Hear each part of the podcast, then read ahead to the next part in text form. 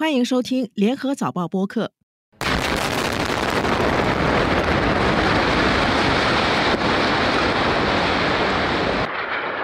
巴勒斯坦武装组织哈马斯上个星期六对以色列发起了多年来最大规模的空袭，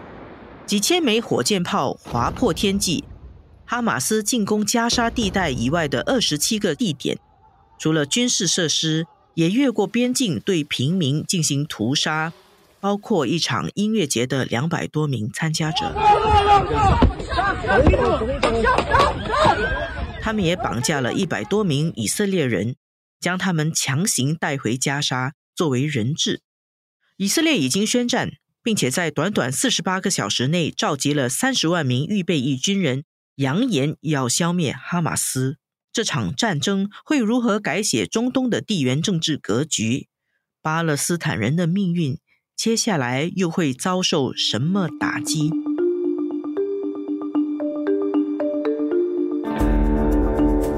纵观天下，监测中国心跳。早报播客东谈西论，每周和你一起探讨国际热点话题。各位听众朋友们好，我是联合早报副总编辑韩永红。今天我们很高兴邀请到以巴关系研究学者，同时也是国际自由记者王冠云，给我们讲解这次震惊天下的以巴冲突。王冠云你好，你好，各位听众朋友大家好。首先，请你给我们稍微介绍一下你自己哦。您研究巴勒斯坦问题多久了？还有当初为什么会以巴勒斯坦作为你的研究对象呢？我对巴勒斯坦开始感兴趣，应该是要从我在台湾念大学的时候开始。那我在台湾的时候，我是进入了正大的阿拉伯语文学系。我当时进入阿拉伯语文学系的梦想是我希望以后可以当战地记者，所以后来我也跑去双修了新闻系。所以您会说阿拉伯语？对，我会，因为就是阿语系出来，我们听说读写都必须要会。但是我是练习官方阿拉伯语，所以我后来到巴勒斯坦当地后，才开始学他们当地的方言。然后我对巴勒斯坦感兴趣，是当时我们在课堂上的时候，我在念大学，刚好是阿拉伯之春发生的那时候，十几年前那时候算是最大的一件国际大事。我们老师就很多就开始请我们做一些研究啊，让我就是参加了一堂小论文课之后，我发现我对巴勒斯坦研究很感兴趣。那其实让我感兴趣的原因，是因为那时候我发现，哎，巴勒斯坦是成为联合国的观察会员国。然后我就在想说，因为台湾一直以来就是一直很希望可以进入联合国，所以我其实当时感兴趣的出发点是我很想了解，就是为什么巴勒斯坦可以成为联合国的观察会员国，而台湾不可以。那后来我就开始做越来越多的研究，之后发现，其实，在中文的世界，其实蛮少人在做跟巴勒斯坦相关的研究或者报道。大部分我能找到的资讯都是翻译的史料或是翻译的新闻。所以那时候我就更加好奇，我就在很想知道说，究竟真正的巴勒斯坦是什么样子的。那所以我在毕业之后，我到英国伦敦去进修了我的硕士学位。那也是在那时候，我认识了很多巴勒斯坦朋友。那从他们口中，我听见的巴勒斯坦，又跟我当初读的巴勒斯坦其实相差蛮大的。所以就让我决定，就是我在硕士结束之后，我就要自己一个人去巴勒斯坦做自由记者工作。所以您是在哪一年到巴勒斯坦？我是从二零一六年的时候，我就在那边就是住了好几个月，这样，然后开始自己做自由记者。那就一直在研究巴勒斯坦问题、以巴关系。对我，其实，在伦敦念硕士的时候，我的论文已经是从巴勒斯坦问题开始研究。我其实主修的是跟媒体试读还有媒体在线有关。都是在做跟媒体如何再现巴勒斯坦问题非常的相关。然后后来我就是在巴勒斯坦当地开始做记者之后，做完之后我还有到加拿大再念了第二个硕士，也是在做跟巴勒斯坦相关的研究。那时候我是比较着重在影像在线的部分。那我现在是在加拿大念博士班，那一样就是在做巴勒斯坦研究。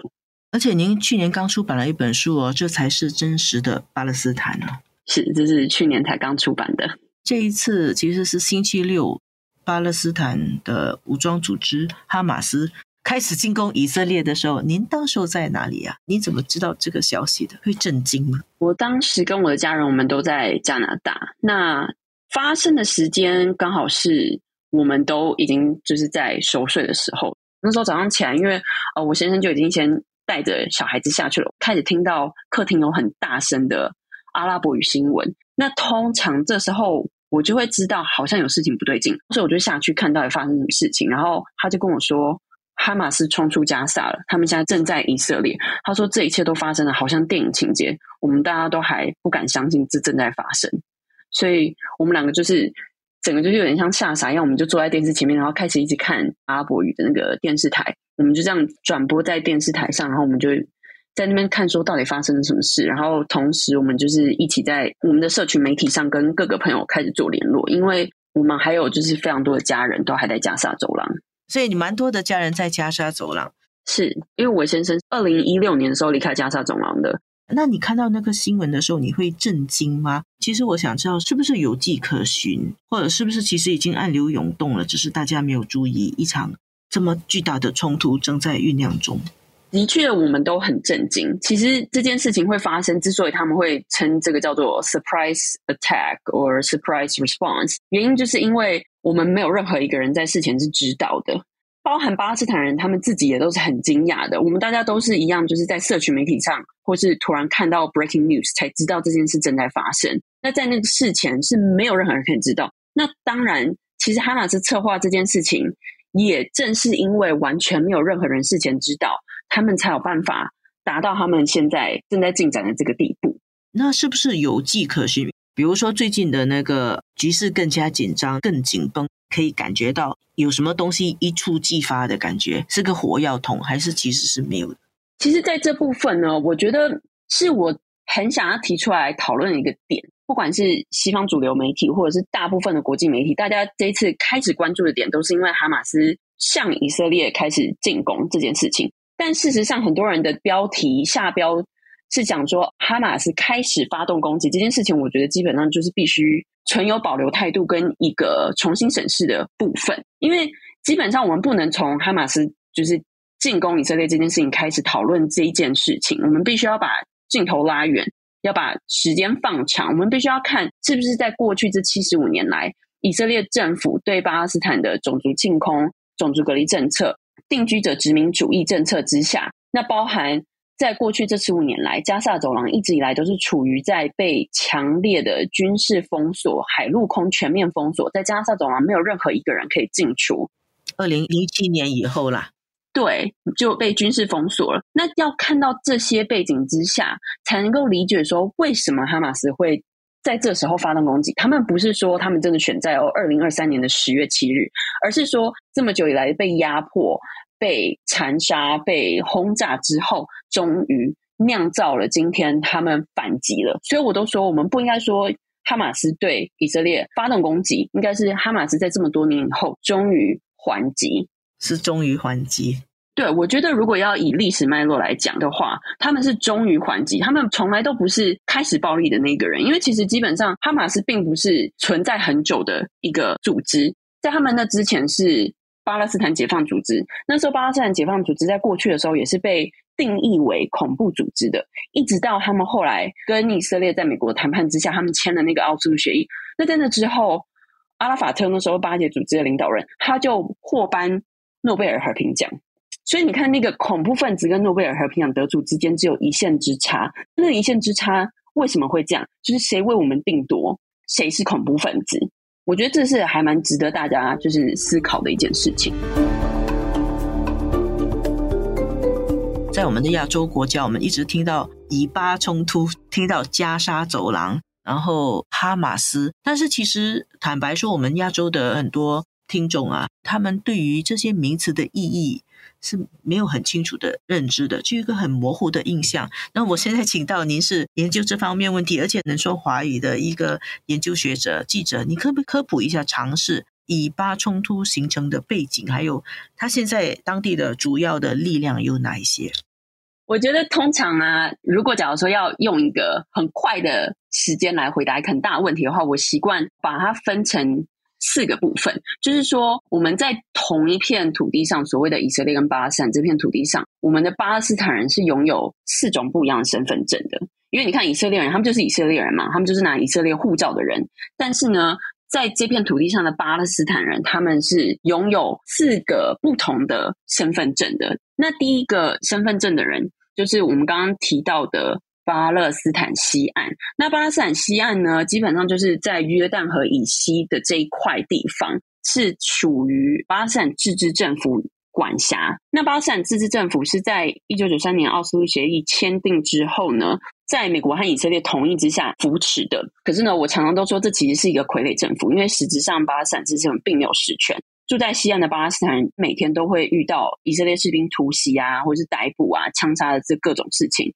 他们是晚上其实几乎夜夜都会有西岸某个地方，可能以色列军队就突然进入那个村庄，然后就说：“哦，这个人有攻击的嫌疑。”然后就把这人逮捕。那除此之外，在西岸也有非常多，我记得根据上次统计，大概有至少有四百座以上的军事检查哨。所以基本上就是巴勒斯坦人在西岸，虽然他们处于在有一个自治政府的情况下，但他们要自由的到 A 地到 B 地，这也不是完全自由的。你可能在路上会遇到以色列士兵的检查哨，他必须要检查你的身份证 ID 啊。那如果他今天这个士兵觉得，嗯，他对你存有怀疑的态度，他就会叫你下来。其实我自己在巴勒斯坦这么久的历程，连我自己在过检查哨的时候，我都会觉得有点害怕，因为你知道我们。通常观光客就会是坐在那个巴士上面。那其实巴士有大巴有小巴嘛，我其实还蛮常是跟巴勒斯坦人一起搭小巴的。那所以你在过那个检查哨的时候，巴士就会停下来，然后巴勒斯坦人必须要下巴士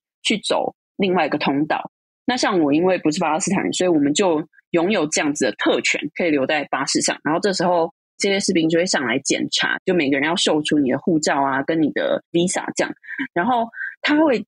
觉得如果他今天对你好有存疑的话，就会开始拿你的呃身份证或者是你的护照做更深入的调查。那如果他今天觉得说哦，我就是不喜欢你这个人，或者是觉得你这个人好像是不安全的，他就可以叫你下车，就是很任意判断的啦。对，就是今天你被叫下车，或是被带到旁边，或是也有非常多的案例是巴勒斯坦人被当场射杀的。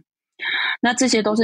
你完全不知道什么时候会发生，这是在巴勒斯坦日常生活中的一部分。因为他们今天可能今天要工作的地方就是在 B 地，那他就是必须从 A 他的房子到 B 去工作，那他就要这样跨越检查哨，每天就是无数次。那第二个身份证呢，是在东耶路撒冷的巴勒斯坦人。那以巴之间呢，有几次最主要的战争或是冲突。第一个就是一九四八年，就是以色列建国的时候，对巴勒斯坦人来讲，他们是称之为灾难日，就是以色列建国日，巴勒斯坦的灾难日。那是一九四八年的时候。那第二个呢，是一九六七年的六日战争。后来以色列是战胜，所以他战胜之后呢，就占领了东耶路撒冷、西奈半岛和戈兰高地。那西奈半岛后来他们就是跟埃及协调之后有归还。那戈兰高地。是到现在都还是一样，是属于在国际法底下非法占领的。那包含东耶路撒冷也是，高地是接近黎巴嫩的地方，是吗？对，跟黎巴嫩叙利亚那个接续的地方，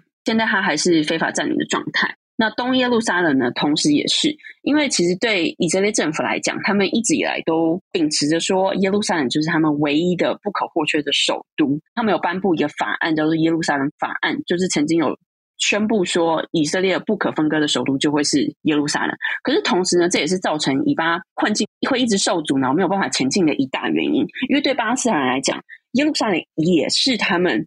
神圣的首都，而且并且在联合国的决议之下呢，未来如果巴勒斯坦独立建国之后，东耶路撒冷是在联合国许可之下，应该是属于他们的首都。所以你看，现在就会有一个非常大的矛盾点，就是以色列他们自己宣布说，耶路撒冷是不可分割的。那东耶路撒冷本应该成为巴勒斯坦的首都，所以在这个情况之下，六日战争之后，他们非法入侵了东耶路撒冷，从此之后，他们就开始是一个占领的状态。所以在东耶路撒冷的巴勒斯坦人，他们不属于巴勒斯坦自治政府，他们也不属于以色列政府的统治。那在那边的居民拿的是一张东耶路撒冷居民身份证。所以今天，如果你想要离开东耶路撒冷去工作啊，或者是离开一段时间的话，你都有可能会因此被褫夺你的这个居留证，那就会导致你家人可能都还在东耶路撒冷，但是你就是不能回来了。他们有一个有效政府啊，在那里东耶路撒冷没有，东耶路撒冷就是一个有点像是可以叫他们灰色地带吗，就是它也不属于自治政府的管辖，然后以色列又是以一个侵占的角度在管制他们的。所以说，他们并不属于任何一个政府，但是呢，还是被以色列政府在掌控之中。因为他们一样，在二零二一年的时候，也是全球在起义的一件事情，也是当时掀起轩然大波，就是因为以色列政府派军要去东耶路撒冷的巴勒斯坦人的城镇谢赫贾拉那一次的时候，要去把那些巴勒斯坦家人全部都赶出去，因为他们要在那边开始扩建屯垦区，把他们再次变成犹太屯垦区居住地这样子。所以那边一定是很紧张了，因为其实是长期一个不合法占领的状态嘛，跟当地的人。对，是。第三种呢，就是我们今天讨论很多的加萨走廊的加萨人。那加萨人呢，他们是唯一巴勒斯坦人有可以看到海的地方，因为基本上他们就是傍临地中海嘛。我们称它为走廊，就是因为它是一个狭长，然后靠海的一个地方。那基本上它其实非常的狭小，它并没有大家想象中好像是一个很大的地方。然后它里面住了就是两百万人嘛。所以他们人口密集度是非常高的，所以基本上，当每一次以色列政府说他们不会伤及平民百姓，但是他们就是这样子直接轰炸的时候是不可能的，因为他们的人口密集度极度的高。所以在加沙走廊的人，他们是自从在二零零七年之后一直到今天，都是属于被军事封锁的状态之下。那虽然说他们。是唯一一个不会亲自见到以色列军队的地方，因为刚像我提到的，西岸是每天以色列军队是可以自由进出的。你今天要跨越检查哨啊，你今天晚上如果被抄家逮捕什么的，你会随时看到以色列军队。但是呢，加沙总人他们是被军事封锁，所以人们的日常是不会见到以色列士兵的。但是他们的日常生活时时刻刻都会感受到以色列。就是军事封锁的存在，因为第一个，你就连渔民想要出海捕鱼好了，你超过六海里都还没有到那个国际的标准的时候，你就会看到以色列军舰在那个海上，然后对渔民开始射杀。射杀？对对对，他们是会直接射杀，或是没收那些渔民的东西啊，然后把你的生计全部夺走。这样，那同时就是巴勒斯坦人是没有办法自由进出加沙走廊的，就是他们毗邻是埃及，所以埃及那边的。边界也是不定时的会打开，那也不是说你今天边界打开，你想旅行就可以旅行，你必须还要去登记候补名单，然后不知道什么时候边界打开，打开的时候呢，你再去看今天自己的名字有没有在上面。再加上人是没有办法预期或者是计划自己的旅行的，甚至有些人是为了医疗需求，或是他们得到了工作签证、求学签证，也是没有办法预期自己能不能离开的。那里是就是哈马斯二零零七年开始就是统治。加沙走廊，所以加沙走廊之所以被军事封锁，以色列就是因为宣称哈马斯统治加沙地区，所以他们说哦，我们不跟哈马斯有来往啊，他们是所谓他们声称的恐怖组织，所以他们就将加沙整个封锁起来了。哈马斯它的全名是叫巴勒斯坦伊斯兰抵抗运动，所以这是第三种身份。对，加沙走廊他们被封锁的这十五年来。他们已经经历了二零零八、二零一二、二零一四、二零二一，到今天二零二三，已经五次的以色列空袭。那在二零一四那次空袭是最严重，有超过两千名巴勒斯坦人被以色列的空袭给炸死。他们连续轰炸五十一天。可是呢，这次其实最近这几天的轰炸才第三天而已哦。但是我们在加沙的所有的人都已经说，这比二零一四年那一次的轰炸更密集、更加的可怕跟残暴。您先生就是那里人对吗？还有家人在那里？对我先生那边的家人全部都在加沙走廊。那基本上，我们今天在跟你要连线录音之前不久，他们的家人其实有收到说要撤离家乡的这个电话，因为以色列政府就是有声称说他们不滥杀平民，所以他们说我们会先通知在他们目标轰炸的那个房子里面的人，让他们先逃离。但是问题是。没有任何一个平民现在有任何一个其他地方可以逃去，因为就是同时以色列政府不是已经宣布他们要全面封锁加沙，那所以你告诉那里面人说哦，请你撤离，他们是要去撤离去哪里呢？就就是等于一个完全没有地方可以离开的一个情况啊！所以基本上我先生的家人现在也是不知道他们可以去哪里，那我们也不知道到底事情会怎么发生。第四种身份是在一九四八年以色列建国的时候，其实并不是所有的巴勒斯坦人都离开，就是因为离开的话就成为难民嘛。就是有些人可能四散到其他国家，有些人现在在西岸，有些在加沙。那当然也有一些当时的巴勒斯坦村落，他们是选择投降的，他们就说：“哦，我们决定就是要留下来。”所以他们成为了今天的。以色列公民，他们是每个人都有以色列护照的人哦，所以呢，这是第四种身份证。然而，这些巴勒斯坦裔的以色列公民，他们却都是一直被对待是次等公民的这样子。就比如说，有一些工作他们是没有办法申请的，那以色列是全民皆兵的状态嘛？但是呢，他们是不允许就是巴勒斯坦人参军，对，因为他们就觉得哦，不相信你，所以呢，这样就会间接的导致他们有很多的不公平待遇。因为你只要参军过之后呢，你就会得到比如说减免税收啊，然后一些特别优待啊。那所以你今天被阻止参军之后，你当然也不会有这些优待了嘛。那同时，巴勒斯坦裔的人也会求职工作或者是在申请学校的时候是有限制的。有一些工作或是有一些学校的 program 就是会限制说巴勒斯坦人就是不能够申请。所以这个是当地的情况。然后我们说到有几股力量，有哈马斯，然后有巴勒斯坦的那个自治政府，然后还有以色列。我刚才听到您说您的先生的家人还在，我突然间意识到，你们应该还是很焦虑吧？是，我觉得我们现在每过一分钟，每过一小时，就是一个觉得我们随时可能会收到坏消息的新的一个分钟，这样，所以其实是非常非常紧绷的一个状态。因为基本上现在以色列也宣布说，他们要对加萨走廊断水、断电、断食物嘛，所以我们其实也不知道什么时候会失去那个信号。因为像是他们加沙走廊其中有一个呃电信公司的塔已经被炸掉了，所以他们目前他们的的 landline 是没有办法用的。那他们现在目前是如果发电机还有在动的时候是还有 WiFi 可以连线的，但是如果之后因为没有燃油了嘛，所以发电机可能也会开始慢慢的没有电了。那但是之后失去 WiFi 讯号，我们就不知道可以怎么联系。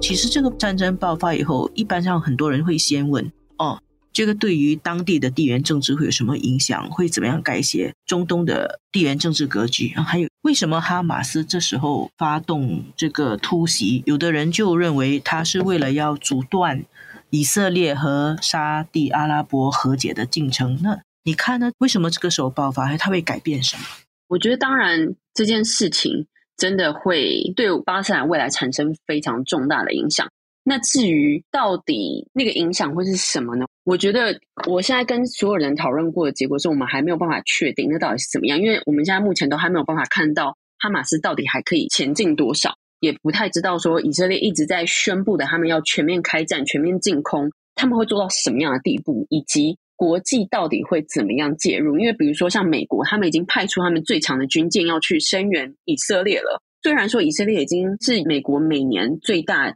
军事援助的国家，他们是拥有最先进的科技了。美国一样就是要派出他们最强烈的军舰去支援他们。航母福特舰过去了啦。对。那同时，欧盟的那个主席原本在讲说，哦，我们要断绝所有给巴勒斯坦的人道救援。结果他此话一出之后，反而引起欧盟很多国家的反弹哦。他们就想说，哎，这个是没有经过讨论，你为什么自己宣布？那包含像欧盟蛮多国家的呃发言人都有讲说，不，我们并没有要断加萨的人道救援组织，这个我们并没有因为哈马斯。这个组织就判定说，所有巴勒斯坦人都没有资格接受人道救援。到目前为止，我们还没有办法看到一个很明确的定调。但我们可以确定的，当然一定是美国、英国跟加拿大都一样是非常的挺以色列的角度，因为。目前他们的首领啊，他们所有的官方态度都非常的一致。他们就是说，我们一定会支援以色列，然后派出军队啊，派出军舰也在所不惜。那这一定会大的影响中东这边的地缘政治，因为包含像是黎巴嫩，他们也有开始跟以色列开始有交火的状态，就是在这几天的时候。所以其实基本上我们也必须要开始观察，说中东其他邻近国家会开始做什么反应。因为其实基本上我们在过去这十几年来，我们常常在讲的一件事就是。巴勒斯坦的难解之处就在于说，其实，在阿拉伯国家之间，这些首领并没有一个非常好的协调，他们并没有共同一致的决心，说要以阿拉伯联军的这样子的状态去协调。他们一直以来没有做到这样子的同步状态，但是反而是阿拉伯人民一直以来都是很态度一致的，他们就是支持巴勒斯坦。但是大家也知道，阿拉伯国家并不是。完完全全百分之百，每个地方都是民主国家的。很多时候，阿拉伯国家的首领并没有办法代表他们的民意。所以，即使说今天你看到站在街上出来声援巴勒斯坦的有这么这么多上万的人，每一个国家，每个阿拉伯国家，甚至就是我们今天加拿大也都是会出来很多人站上街头去支援巴勒斯坦。但实际上，在政治首领上面，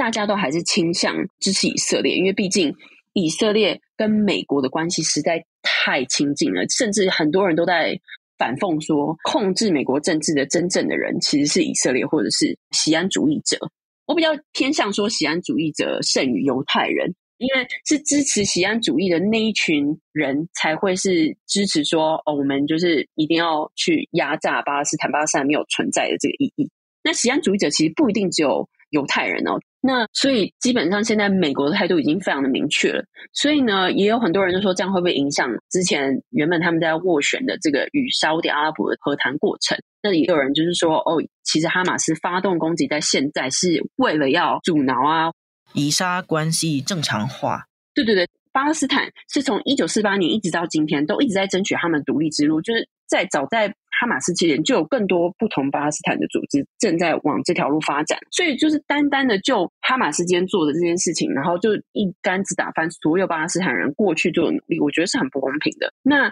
哈马斯他们的确，他们的首领是有在讲说，他们想要向阿拉伯国家们就是 send a message，向他们就是告诉他们一个一个讯息，说你们跟以色列的正常关系化